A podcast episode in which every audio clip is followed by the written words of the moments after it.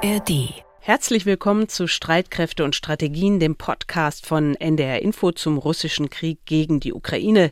Diesen Podcast gibt es unter anderem in der ARD Audiothek. Heute ist Donnerstag, der 13. Juli, und wir zeichnen die Folge um 11.30 Uhr auf. Und wir, das sind Achim Gutzeit beim NDR in Hamburg und Anna Engelke ebenfalls beim NDR in Hamburg. Ja, schön, dass du da bist, Achim. Wir haben ja unseren Podcast einen Tag vorgezogen, um genauer auf die Ergebnisse des NATO-Gipfels zu gucken. Und das machen wir gleich zu Beginn der Folge mit unserem ARD-Kollegen Uli Haug. Er hat den Gipfel in Vilnius seit Montag verfolgt und wir sprechen dort gleich mit ihm. Dann gucken wir natürlich auch auf die Lage in der Ukraine und in Russland.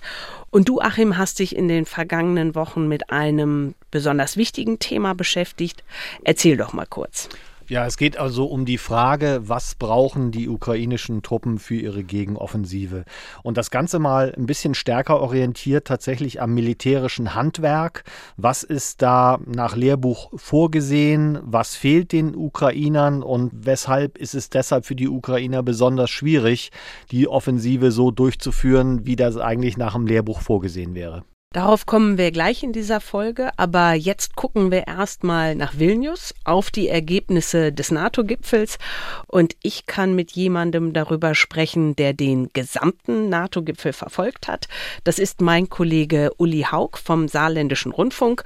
Normalerweise ist Uli in Berlin im ARD Hauptstadtstudio zuständig für Verteidigungspolitik und jetzt eben für den NATO-Gipfel seit Montag in Vilnius und dort erreichen wir dich auch Uli, danke, dass du noch Zeit für uns äh, hast. Du fliegst ja gleich zurück nach Berlin.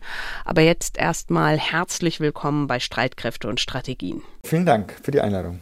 Bevor wir auf die Ergebnisse des NATO-Gipfels eingehen, eine Frage zur Stimmung in der litauischen Hauptstadt. Üblicherweise ist es ja häufig so bei NATO-Gipfeln in der Vergangenheit, dass es in den jeweiligen Gipfelstädten häufig Demos gegen die NATO gab. Und die Bilder, die wir hier aus Litauen gesehen haben, die wirken ganz anders. Die haben so den Eindruck vermittelt, als wären die Gipfelteilnehmer mit offenen Armen von den Menschen in Vilnius willkommen geheißen worden. Hast du das auch so wahrgenommen? Ja, das war eigentlich äh, fast schon unwirklich, muss man sagen. Es hingen an sehr vielen Häusern ukrainische Fahnen. Insgesamt sollten da 33.000 Fahnen in Vilnius hängen, als Symbol, dass man die Ukraine quasi als 33. Mitglied in die NATO aufnimmt. Das war sozusagen das, was die Menschen eingebracht haben. Darüber hinausgehend war es natürlich auch eine große Werbekampagne, die offensichtlich die Regierung auch gestartet hat. Also ein Beispiel, wir sind mit so einem Shuttlebus zum NATO-Gipfel jeden Morgen gefahren und da waren dann die Busse auch dekoriert mit Werbung und da stand dann letztlich auf Englisch drauf, während Sie hier warten, wartet die Ukraine auf Kampfflugzeuge. Also während Sie hier auf den Bus warten, wartet die Ukraine auf Kampfflugzeuge. Das war natürlich etwas, was ich so nicht erwartet habe. Und in diesen Tagen von Vilnius gab es natürlich auch eine Rede von äh, Volodymyr Zelensky, wo ganz viele Menschen, ganz viele Litauer gewesen sind mit ukrainischen Fahnen, teilweise die Schuhe äh, in den Landesfarben der Ukraine. Also das war schon beeindruckend und das war eine klare Positionierung der Litauer, die sich, glaube ich, auch auf diesen Gipfel und die Stimmung letztlich ausgewirkt hat. Vilnius ist ja mit so knapp 550.000 Einwohnern gar nicht mal so groß. Wie voll war es denn jetzt eigentlich in der Stadt? 31 NATO-Delegationen, viele weitere Gäste, auch aus Asien, aus Japan und dann noch du und weitere tausend Journalistinnen und Journalisten. Also ich kann mich nur zurückerinnern äh, mit Blick auf Deutschland, wenn beispielsweise eine große Partei wie die CDU einen Parteitag macht, dann sucht man immer die großen Messe- und Kongressstädte. Also beispielsweise Hannover ist eine gern genommene Stadt für so eine Veranstaltung, weil eben so viele Journalisten und Delegierte in der Stadt sind. Und jetzt haben wir hier Vilnius, 550.000 Einwohner, ein relativ kleines Messezentrum und dann 31 Staats- und Regierungschefs und mittendrin natürlich Joe Biden, für den alles abgesperrt worden ist. und trotzdem viele Volunteers, die guter Stimmung waren. Ich meine, wir haben extrem lang gebraucht, um jeweils zu diesem Messezentrum zu kommen und zurück, aber es war trotz allem wirklich perfekt organisiert und das war sehr herzlich und sehr einladend und freundlich und insofern war das wirklich eine tolle Leistung, die die äh, Litauer und die auch Vilnius hingelegt haben, das muss man ganz klar sagen. Dann lasst uns auf das große Überthema des NATO-Gipfels kommen, und zwar auf die Frage, bekommt die Ukraine eine Einladung für den NATO-Beitritt oder gibt es zumindest einen konkreten Zeitplan? Beides gibt es jetzt ja nun nicht und in der Ukraine ist es nicht gut angekommen. Hier beispielgebend die Reaktion einer Frau aus Kiew. Sie heißt Jeva Boyko. Ich bin enttäuscht, aber mir war klar, dass wir dieses Mal keine Einladung bekommen würden. Aber ich hoffe auf das nächste Mal. Es ist leider eben auch ein Signal an Russland, dass sie beruhigter weitermachen können. So viel ist sicher. Uli, der ukrainische Präsident Volodymyr Zelensky hat ja zunächst extrem undiplomatisch auf die Nicht-Einladung der NATO reagiert. Und zwar noch bevor er am Dienstag in Vilnius angekommen war, hatte er einen Tweet abgesetzt, in dem er es als absurd bezeichnet hat, dass die NATO der Ukraine keinen konkreten Zeitplan für den Beitritt anbietet. Das war dann ja auch letztendlich schon diplomatisch ein dickes Ding. Wie sehr hat diese Kritik von Zelensky die Stimmung bei den NATO-Partnern verhagelt?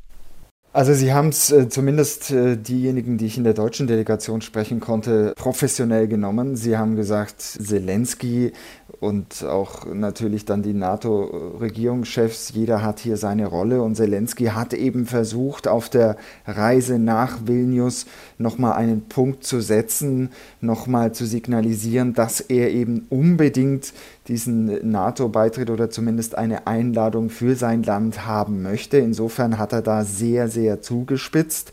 Das ist natürlich auch nicht wirklich gut angekommen. Beispielsweise Ben Wallace, der britische Verteidigungsminister, hat darauf reagiert und hat dann auch so ein bisschen angemahnt, dass man angesichts der ganzen Militärhilfen, die die Ukraine bekommt, sich doch auch ein bisschen im Ton zurückhalten sollte und auch mal ein bisschen dankbarer sein äh, sollte. Und ich glaube, hinter den Kulissen kann man schon sagen, dass man Zelensky auch deutlich gemacht hat, dass das ja in den jeweiligen Ländern auch nicht immer ganz reibungsfrei ist, äh, solche Militärhilfepakete zu schnüren. Beispielsweise in den USA muss man die Republikaner auch bei Laune halten. Insofern der erste Tag in Anführungsstrichen dieser Eklat von Zelensky und dann am Folgetag, als er dann selbst auf dem Gipfel erschienen ist, äh, hat er sich dann aber sehr viel anders äh, präsentiert und hat letztlich dann auch nochmal allen Staaten einzeln für diese Hilfen, die es ja jetzt seit mehr oder minder Monaten gibt, gedankt. Warum konnte sich die NATO und da allen voran die USA und Deutschland nicht dazu durchringen, dem ukrainischen Präsidenten einen klaren Fahrplan Richtung NATO-Beitritt mit nach Hause zu geben? Also es hat sich eigentlich abgezeichnet, als die Gipfel-Sherpas, die im Endeffekt für dieses Abschlussdokument zuständig waren oder für dieses Ukraine-Dokument zuständig waren, am Text äh, arbeiten waren, dass es diese Zusage für die Ukraine nicht geben wird. Und es war aus Deutschlandkreisen auch schon im Vorfeld eigentlich klar, dass man das nicht möchte. Und wenn man sich die drei Minister unter den Kanzler, also Bundeskanzler Scholz, Außenministerin Baerbock und auch den Verteidigungsminister angehört hat, da gab es keine Nuancen, da gab es keine unterschiedliche Positionierung zwischen den dreien. Also die deutsche Regierung war sich sehr, sehr einig, dass das jetzt eben zum jetzigen Zeitpunkt zu weit gehen würde. Die Befürchtung, die man eben hat, in der Bundesregierung ist, dass selbst wenn man eine Einladung an die Ukraine aussprechen würde, dass man sozusagen ein selbstbeschleuniger Prozess in Gang gesetzt werden würde und dass man dann eben auch aufgrund von Artikel 5 äh, der Beistandsregelung im NATO-Vertrag in den direkten Konflikt mit Russland hineingezogen werden könnte. Das ist ein Punkt, den man auch so öffentlich formuliert hat. Ein weiterer Punkt, es könnte natürlich auch, wenn es denn mal zu Friedensverhandlungen zwischen Russland und der Ukraine kommt, ein möglicher Trumpf sein, diese NATO-Mitgliedschaft dann zum Teil der Verhandlungsmasse zu machen. Wobei ich ja interessant fand, die Äußerung des ukrainischen Präsidenten Zelensky, der ja in der Pressekonferenz am Mittwoch mit dem NATO-Generalsekretär Stoltenberg gesagt hatte, das solle eben nicht passieren. Also, dass der NATO-Beitritt äh, der Ukraine ein Teil der Verhandlungen werden solle, genauso wenig wie ja auch die mögliche Forderung von russischer Seite, dass die Ukraine äh, Territorium abtreten solle. Ja, das ist natürlich ein Punkt, den Zelensky aktuell so formuliert, weil er natürlich das ukrainische Gebiet wieder zurückerobern will und natürlich in Gänze zurückerobern will. Insgesamt wirkte er auf diesem NATO-Kongress, auf diesem NATO-Gipfel sehr positiv. Das ist die Aussage, die man auch aus Kreisen des Kanzlers so gehört hat. Positiv gestimmt. Die Offensive geht nicht wirklich schnell voran, aber er hat trotzdem Hoffnung, dass es irgendwann besser werden kann, dass es vorangehen kann. Und er muss ja auch nach innen, also in die Ukraine hinein, die Position halten, dass es die Möglichkeit gibt, dass sie besteht und dass es sich lohnt, für die Rückeroberung des Landes zu kämpfen. Nichtsdestotrotz wird sich in den einzelnen Hauptstädten natürlich Gedanken darüber gemacht, wie es dann mit möglichen Friedensverhandlungen aussieht. Und es kann trotz allem dann, wir wissen es ja nicht, nach einem jahrelangen Krieg so weit sein, dass man eben beispielsweise Teilgebiete abgeben muss und dann könnte eben diese NATO-Mitgliedschaft auf lange Sicht doch auch eine Rolle spielen. Lass uns noch mal auf die Ergebnisse des NATO-Gipfels gucken. Wir haben darüber gesprochen, was die Ukraine nicht bekommen hat, also kein konkretes Beitrittsangebot, aber sie hat anderes angeboten bekommen. Sag uns mal, was das im Einzelnen ist, bitte. Im Großen und Ganzen hat man gesagt, man macht ein verkürztes, beschleunigtes Aufnahmeprogramm. Das hat man angeboten, wenn es denn soweit wäre. Also das ist das, was man auch äh, mit den Finnen und den Schweden gemacht hat. Ein weiteres Gremium, was man neu gegründet hat, ist der sogenannte NATO-Ukraine-Rat. Der soll viermal im Jahr tagen und da soll es eben vor allem auch um Ausrüstung, um Ausbildung und um sicherheitspolitische Fragen gehen. Der kann auf unterschiedlichen Ebenen tagen, also da müssen nicht immer Regierungschefs zusammenkommen, sondern das kann auch auf der operativen, auf der militärischen Ebene beispielsweise passieren. Und dann ähm, hatte es ja noch eine Erklärung der G7, also der ja, mit größten Industrienationen gegeben, die eben gewisse Garantien auch für die Sicherheit der Ukraine abgegeben haben. Das sind Sicherheitsgarantien, die die G7 abgegeben haben. Ne? USA, Kanada, Japan, Großbritannien, Frankreich, Italien und Deutschland. Eine Erklärung, die die G7 unterzeichnet haben. Und dann gab es ja darüber hinaus auch noch Zusagen von Waffenlieferungen. Wir haben in unserer letzten Podcast-Folge schon über das knapp 700 Millionen Euro Waffenpaket aus Deutschland für die Ukraine gesprochen. Und auch andere Staaten haben weitere Militärunterstützung angeboten. Und am bemerkenswertesten fand ich, ist das Angebot aus Frankreich. Präsident Macron hat ja gesagt, die französischen Marschflugkörper vom Typ Scalp könnten an die Ukraine geliefert werden. Und die sind ja letztendlich baugleich wie die britischen Marschflugkörper Storm Shadow, die die Briten an die Ukraine schon geliefert haben. Das sind Marschflugkörper mit einer Reichweite von 250 Kilometern.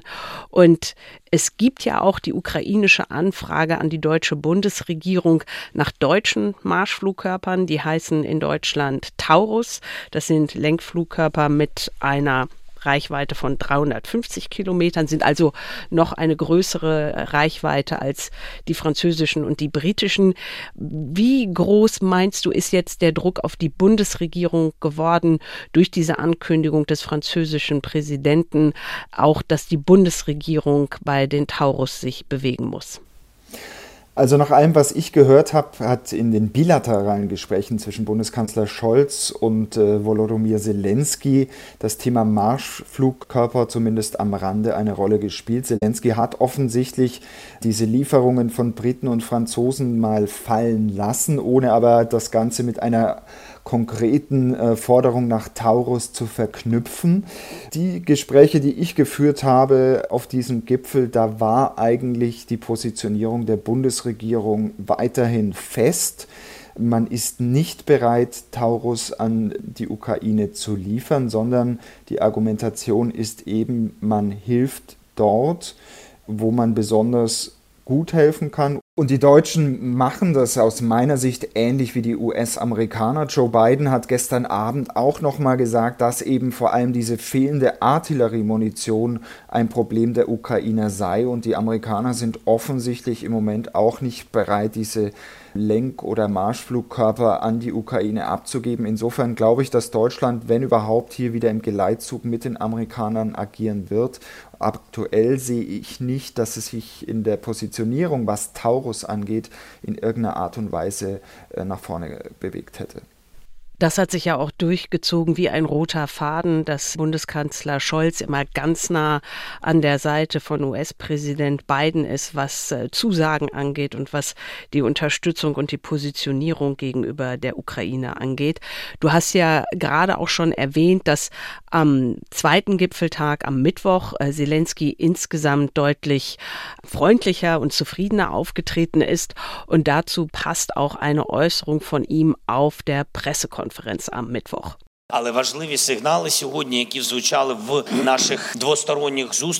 Die Signale sind das Wichtige und davon habe ich in meinen bilateralen Gesprächen einige gehört. Nämlich, dass die Ukraine definitiv NATO-Mitglied wird und auch einige zuversichtliche Signale, wann es soweit sein könnte, sobald in unserem Land wieder Sicherheit herrscht. Also Uli, wenn man einen Strich drunter macht, hast du den Eindruck, dass Zelensky letztendlich als vergleichsweise zufriedener ukrainischer Präsident wieder abgeflogen ist? Ja, er musste diesen Gipfel natürlich nach innen in die Ukraine rein als ähm, Erfolg, er hat es Sieg genannt, verkaufen. Er hat natürlich vor dem Gipfel, wir haben es vorhin angesprochen, ein wenig getrommelt, würde ich mal sagen. Aber dann hat er ja letztlich auch viel bekommen. Es waren ja nicht nur die Deutschen und die Franzosen, es hat auch beispielsweise neue Lieferankündigungen von den Australiern gegeben. Also insofern, die Unterstützung ist breit. Dieses Papier, was die G7-Staaten verabschiedet haben, ist eben auch nochmal ein Signal, dass diese Unterstützung auch langfristig sein soll. Und da sind mir auf diesem Gipfel auch ein paar Aussagen von der deutschen deutschen Administration aufgefallen. Also beispielsweise hat äh, Verteidigungsminister Pistorius gesagt, man werde die Ukraine waffentechnisch bis 2027 mit rund 12 Milliarden Euro unterstützen. Die Zahl kannte ich so noch nicht. Aber das ist zumindest auch schon mal ein Anzeichen, dass man davon ausgeht, dass es länger dauern könnte und dass man entsprechende Vorsorgen für diesen Fall zumindest trifft. Der amerikanische Präsident Joe Biden hat jetzt ja auch noch nach Ende des Gipfels am Mittwochabend eine Rede vor der Universität in Vilnius gehalten, ganz symbolstark mit, mit blau-gelber Krawatte. Was für einen Eindruck hattest du von der Rede von Joe Biden und insgesamt von der Rolle der USA bei diesem Gipfel? Also ganz ehrlich gesagt mache ich mir ein wenig Sorgen um die Rolle von Joe Biden. Ähm, man muss ja immer so ein bisschen Angst haben, kommt er heil die Gangway von der Air Force One runter. Also da haben wir alle ein bisschen geguckt.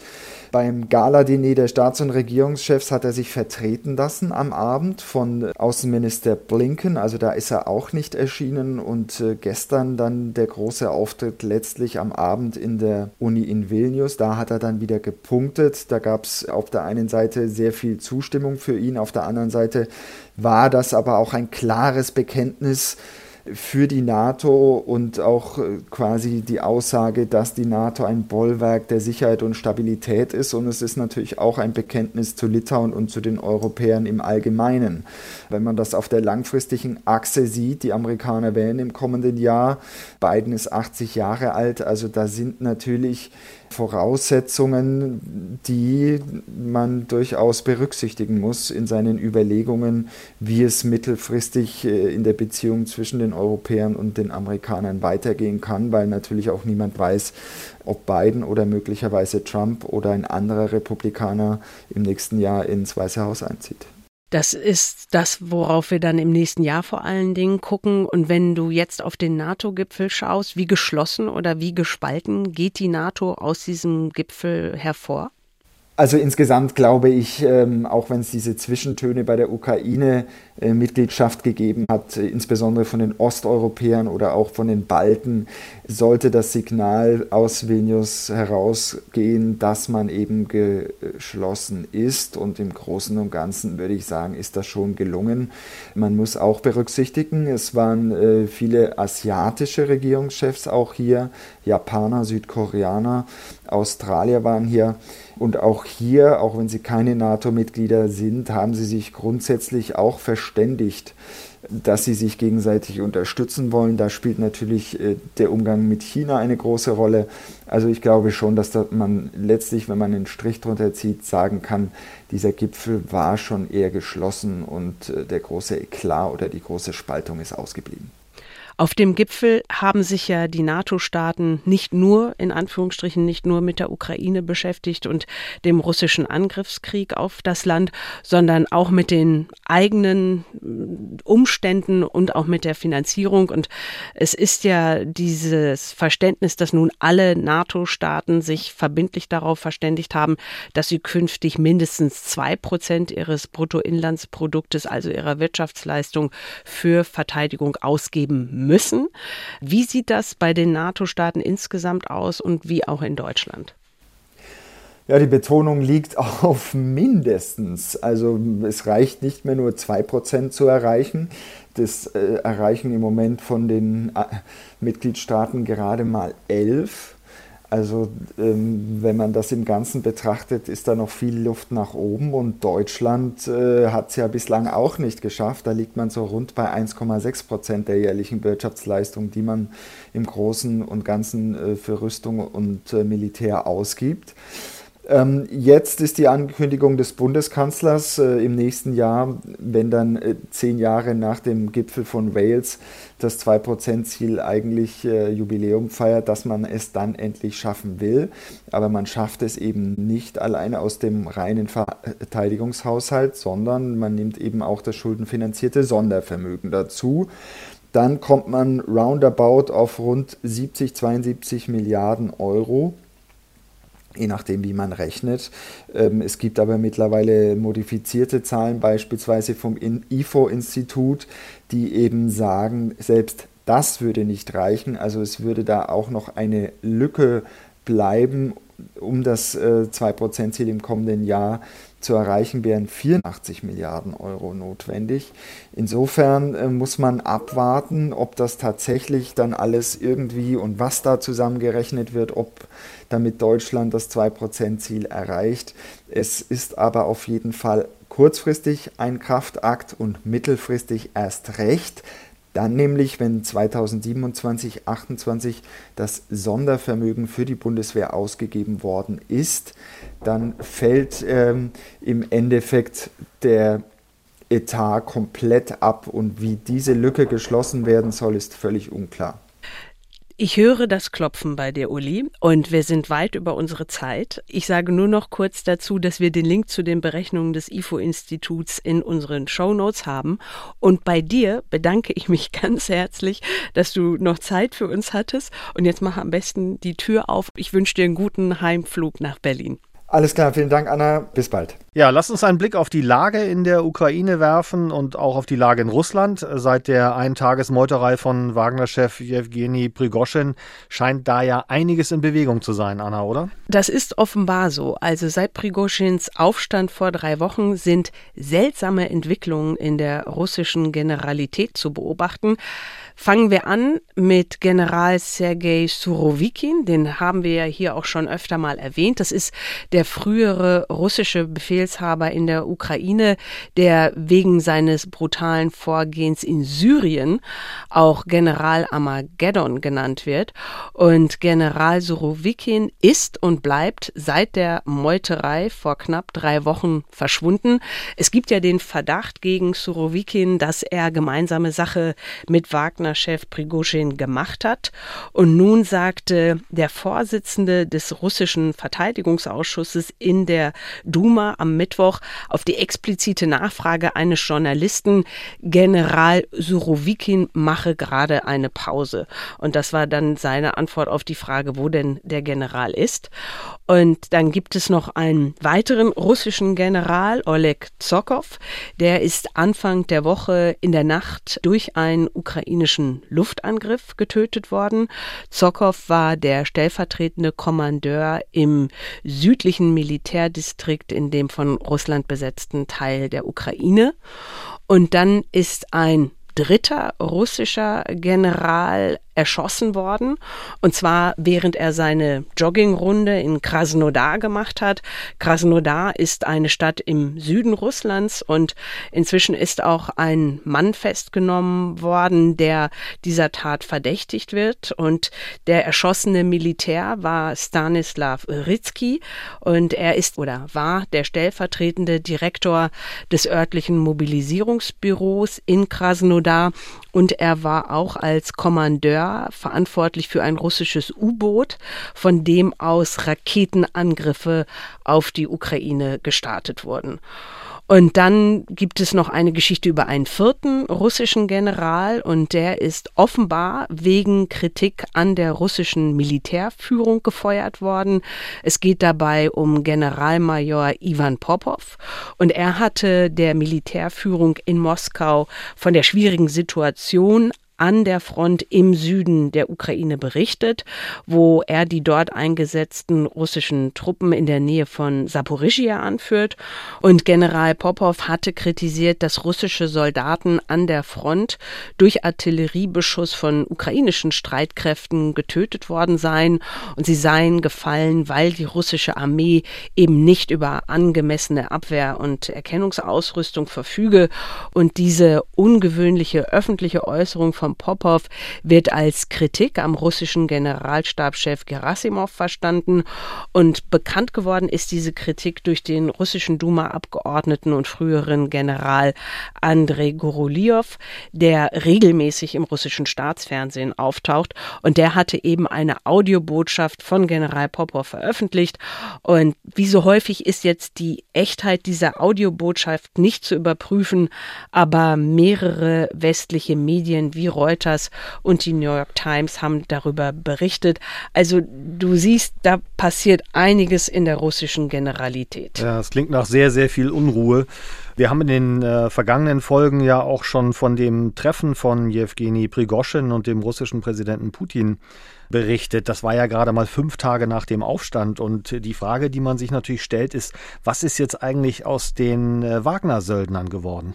Also wenn man dem russischen Verteidigungsministerium glauben kann, dann ist die Wagner-Söldnertruppe dabei, die Übergabe ihrer Waffen an die regulären russischen Streitkräfte abzuschließen. Wagner, so heißt es vom russischen Verteidigungsministerium, habe mehr als 2000 Ausrüstungsteile Teile und über 2500 Tonnen Munition abgegeben. Und zu dieser Erklärung des Verteidigungsministeriums gab es auch noch ein Video. Und in diesem Video werden dann Panzer, Raketen und andere schwere Waffen gezeigt, die offenbar von Wagner-Söldnern stammen sollen. Mhm. Und das russische Verteidigungsministerium hatte ja Prigozhins Söldnern nach diesem abgebrochenen Marsch auf Moskau angeboten, sich den regulären Truppen anzuschließen. Und wie ist jetzt die Lage in der Ukraine? Ja, in der Ukraine sieht es so aus, dass seit dem Beginn des NATO-Gipfels die ukrainische Hauptstadt Kiew wieder beschossen wird. Die dritte Nacht in Folge beschossen wird mit russischen Raketen und Drohnen.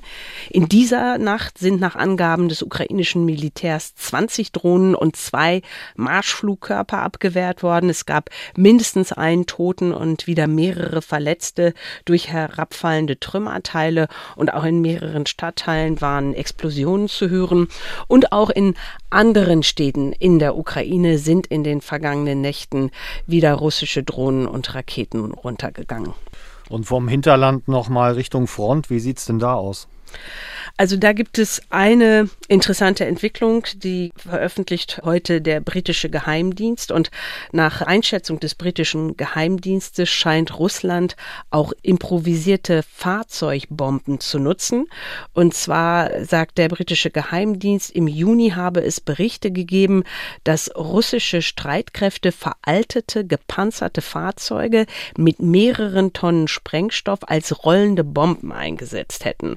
Und die Besatzung die russische, die springe dann wahrscheinlich nach dem Start aus dem Fahrzeug raus und dann komme es zu der schweren Explosion. Und die meisten russischen Fälle dieser Art seien rund um Mariinka in der Nähe der ostukrainischen Stadt Donetsk gemeldet worden.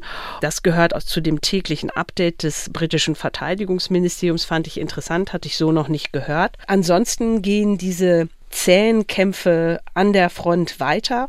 Nach Angaben des amerikanischen Instituts für Kriegsstudien, des ISW, auf das wir ja immer schauen, nach Angaben dieses Instituts haben die ukrainischen Streitkräfte ihre Operation an mindestens drei Stellen entlang der Front fortgesetzt und wie das ISW schreibt, mit Eroberungen in einigen Gegenden, zum Beispiel rund um Bachmut und auch in den von den russischen Truppen besetzten Oblasten Saporizhia Zaporizhia und Donetsk.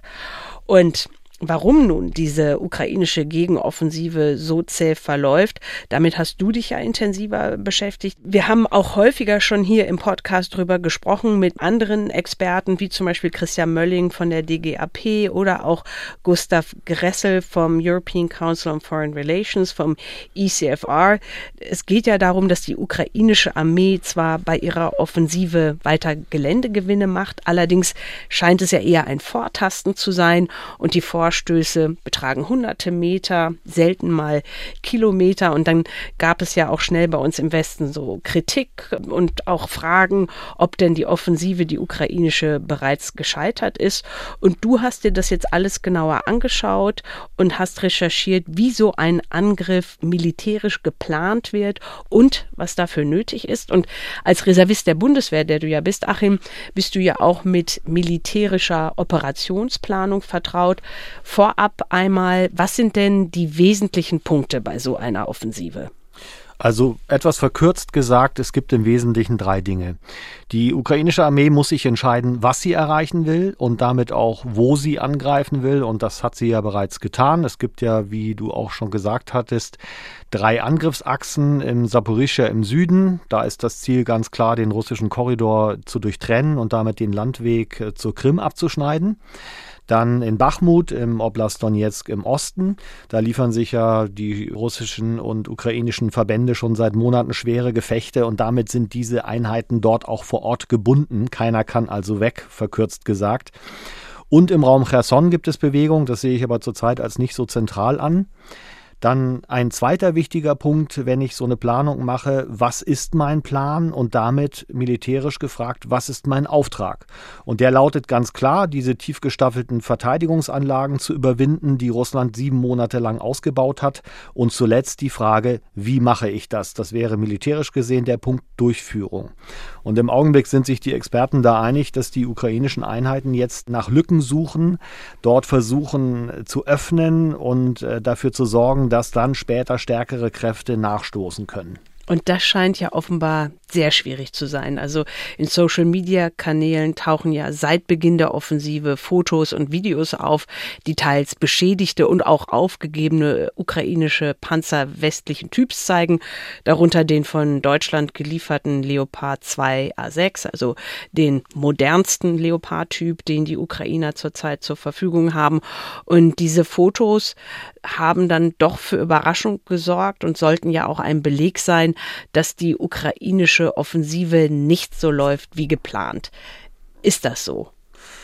Ja, also vorweg, ich war auch erstmal sehr überrascht, vor allen Dingen über die Anordnung der Fahrzeuge, die Bilder, die man da gesehen hat. Und äh, eins muss man sagen, zumindest was diesen Vorstoß betrifft, der soll laut Geodaten und nach Medienberichten beim Dorf Malatokmatschka im Norden der ukrainischen Oblast Zaporizhia stattgefunden haben. Was das betrifft, Dieser Vorstoß war offensichtlich ein völliger Fehlschlag. Die Ukrainer haben nach verschiedenen Quellen um die 20 Panzer verloren, darunter den äh, finnischen Minenräumpanzer Leopard 2R, der muss ich zugeben, war mir vorher kein Begriff. Das ist also ein umgebauter Leopardpanzer zum Minenräumen, ein seltenes Fahrzeug und ein wichtiges Fahrzeug. Außerdem mindestens drei Leopard 2 Kampfpanzer, 16 Bradley Schützenpanzer und man sah auf den Fotos auch unter anderem einen Bergepanzer Typ 2, der aus Deutschland Deutschland geliefert worden ist. Wie ist es zu diesem fehlgeschlagenen Vorstoß gekommen? Was ist dazu bekannt?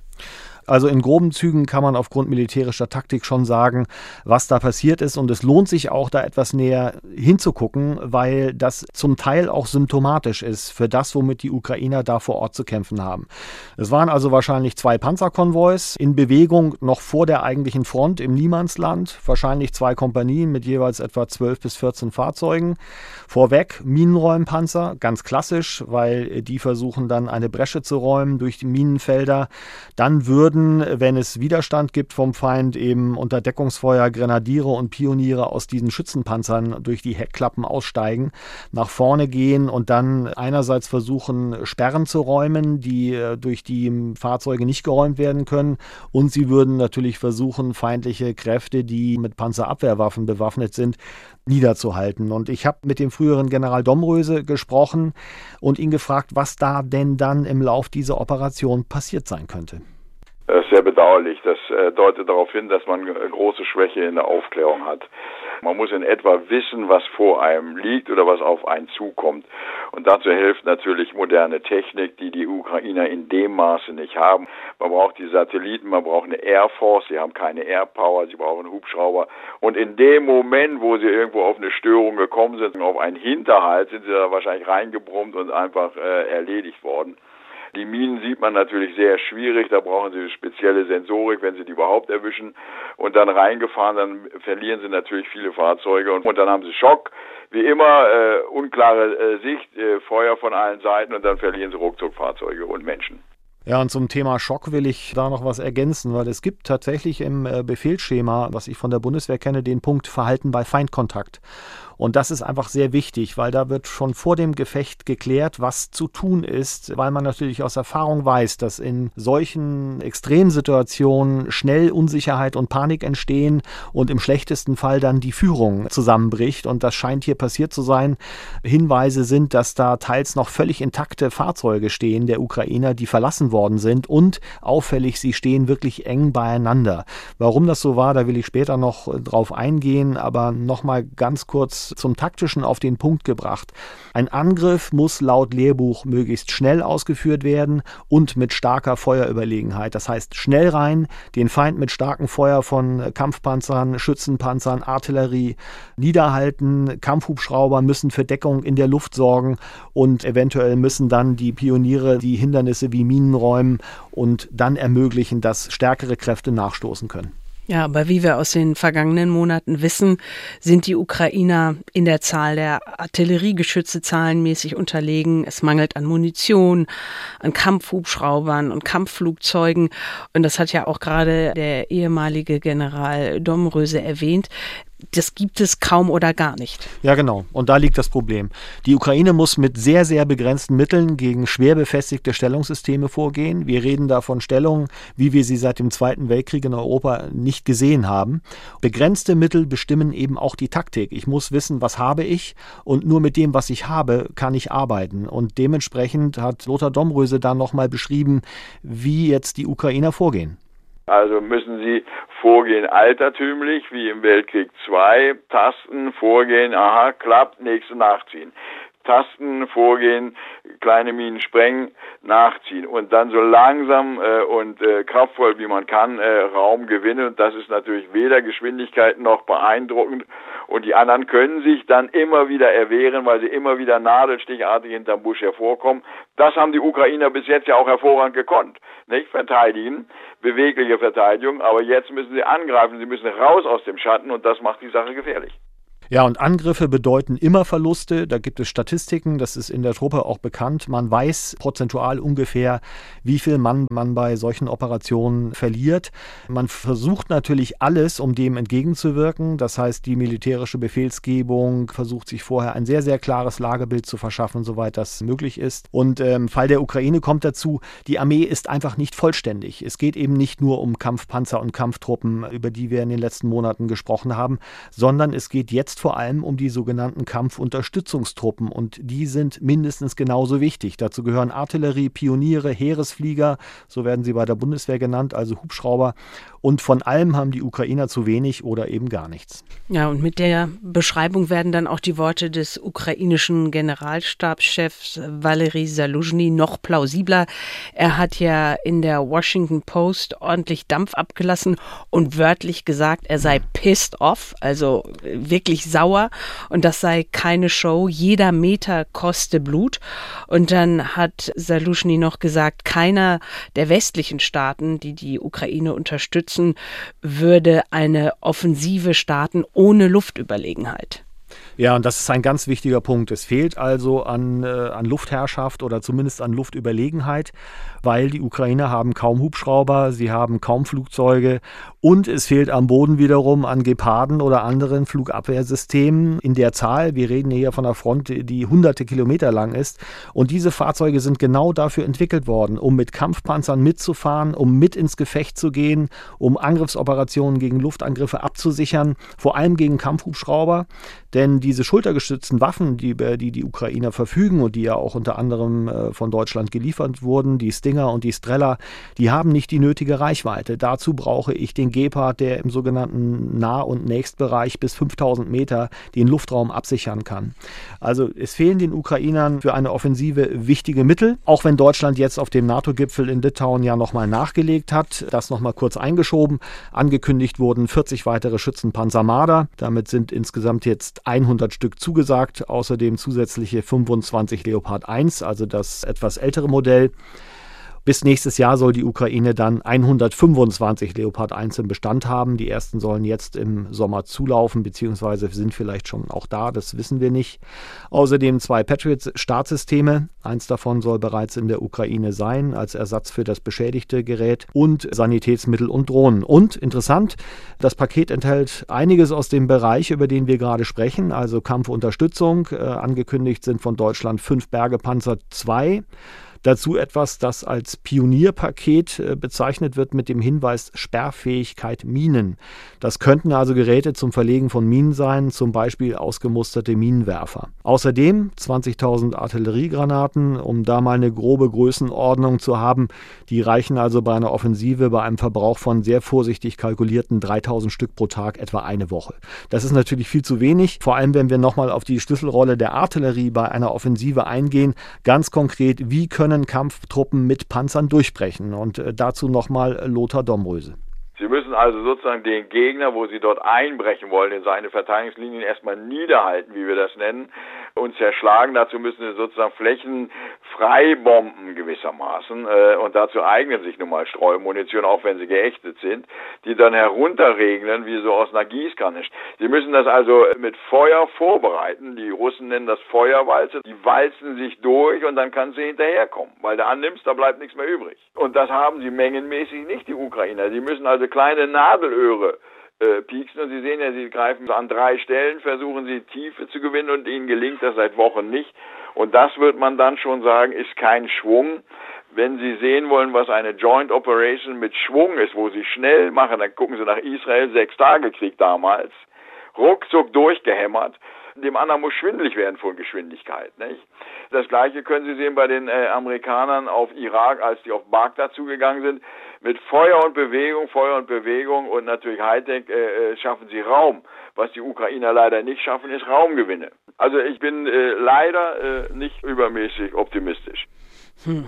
Achim, du ja. wolltest zum Schluss nochmal auf den fehlgeschlagenen Vorstoß eingehen in dem Dorf Malatok Matschka. Mhm. Und das, was du jetzt erzählst, ist hart. Und wir haben vor unserer Aufnahme jetzt auch darüber gesprochen, ob wir das mit in den Podcast nehmen wollen und sollen und haben uns dann aber dafür entschieden, es zu tun, auch weil deine Recherchen ja einen Eindruck davon geben, wie brutal und grausam dieser Krieg ist. Also, was hast du herausgefunden? Ja, von meiner Seite nochmal, äh, wir haben ja drüber gesprochen, wie du sagtest, und äh, mhm. es ist auch ein bisschen wegzukommen von diesen rein nüchternen militärisch-handwerklichen Ausdrücken und nochmal klarer zu machen, worum es da eigentlich geht, genau wie du gesagt hast, wie brutal und grausam das ist. Und angefangen hat es eigentlich, dass ich diese Fotos gesehen habe und dachte, äh, wieso stehen diese Fahrzeuge so eng äh, beieinander? Das ist untypisch. Auflockern ist eine militärische Grundregel. Ich fahre nicht im Pulk, da stimmt was nicht. Und dann fiel mir auf, viele sind unversehrt unversehrt, unbeschädigt nach dem, was man gesehen hat. Und dann habe ich eben weitergesucht in Social-Media-Kanälen und da hat sich ein Bild verdichtet. Ich bin dann auf russische Drohnenvideos gestoßen, die natürlich propagandistisch verbreitet wurden von russischer Seite. Und was man da sieht, ist dann einfach entsetzlich, genau von diesem Angriff. Man sieht nämlich aus der Vogelperspektive, wie die Schützenpanzer ihre Heckklappen öffnen, wie mehrere ukrainische Soldaten dann diesen Schützenpanzer verlassen und unmittelbar danach offensichtlich auf Antipersonenminen treten, die im Gras liegen. Und die bleiben dann da schwerst verletzt im Gras liegen, wälzen sich da, andere schleppen sich zu den Panzern zurück. Dann gibt es Versuche, das ist zu sehen, äh, wie Kameraden versuchen, da ihre Kameraden zu bergen, die dann wiederum selber auf Minen treten. Panzer setzen zurück, äh, um die Verwundeten zu bergen. Also das sind Szenen, die sind wirklich unfassbar grausam. Und es zeigt einfach nochmal die Grausamkeit des Krieges und welche Risiken diese Soldaten auf sich nehmen. Und nochmal ganz kurz äh, zum militärisch-praktischen zurück. Die meisten der Fahrzeuge sind dann später von den Einheiten auch wieder geborgen worden nach diesen Verlusten. Danke, Achim. Danke für deine Recherche und auch für die Beschreibung. Es ist halt das, was es ist. Ja. Es ist halt äh, Krieg. Und wir haben das gesamte Interview, das du mit äh, dem früheren Bundeswehrgeneral Lothar Domröse geführt hast, das findet man bei uns auf der Internetseite von Streitkräfte und Strategien. Und das war es für heute. Noch eine Mitteilung in eigener Sache. In den nächsten sechs Wochen erscheint eine Folge von Streitkräfte und Strategien und zwar jeweils freitags, nächsten Freitag mit Carsten Schmiester. Und bis dahin empfehlen wir den Podcast Krieg in Europa, das Update zur Lage in der Ukraine. Die NDR Info Nachrichtenredaktion versorgt Sie, versorgt euch mit den wichtigsten News zum Krieg morgens und abends in fünf Minuten, jeden Tag, auch am Wochenende. Und den Podcast gibt es zum Beispiel in der ARD Audiothek. Für heute verabschieden wir uns und das sind Achim Gutzeit und Anna Engelke.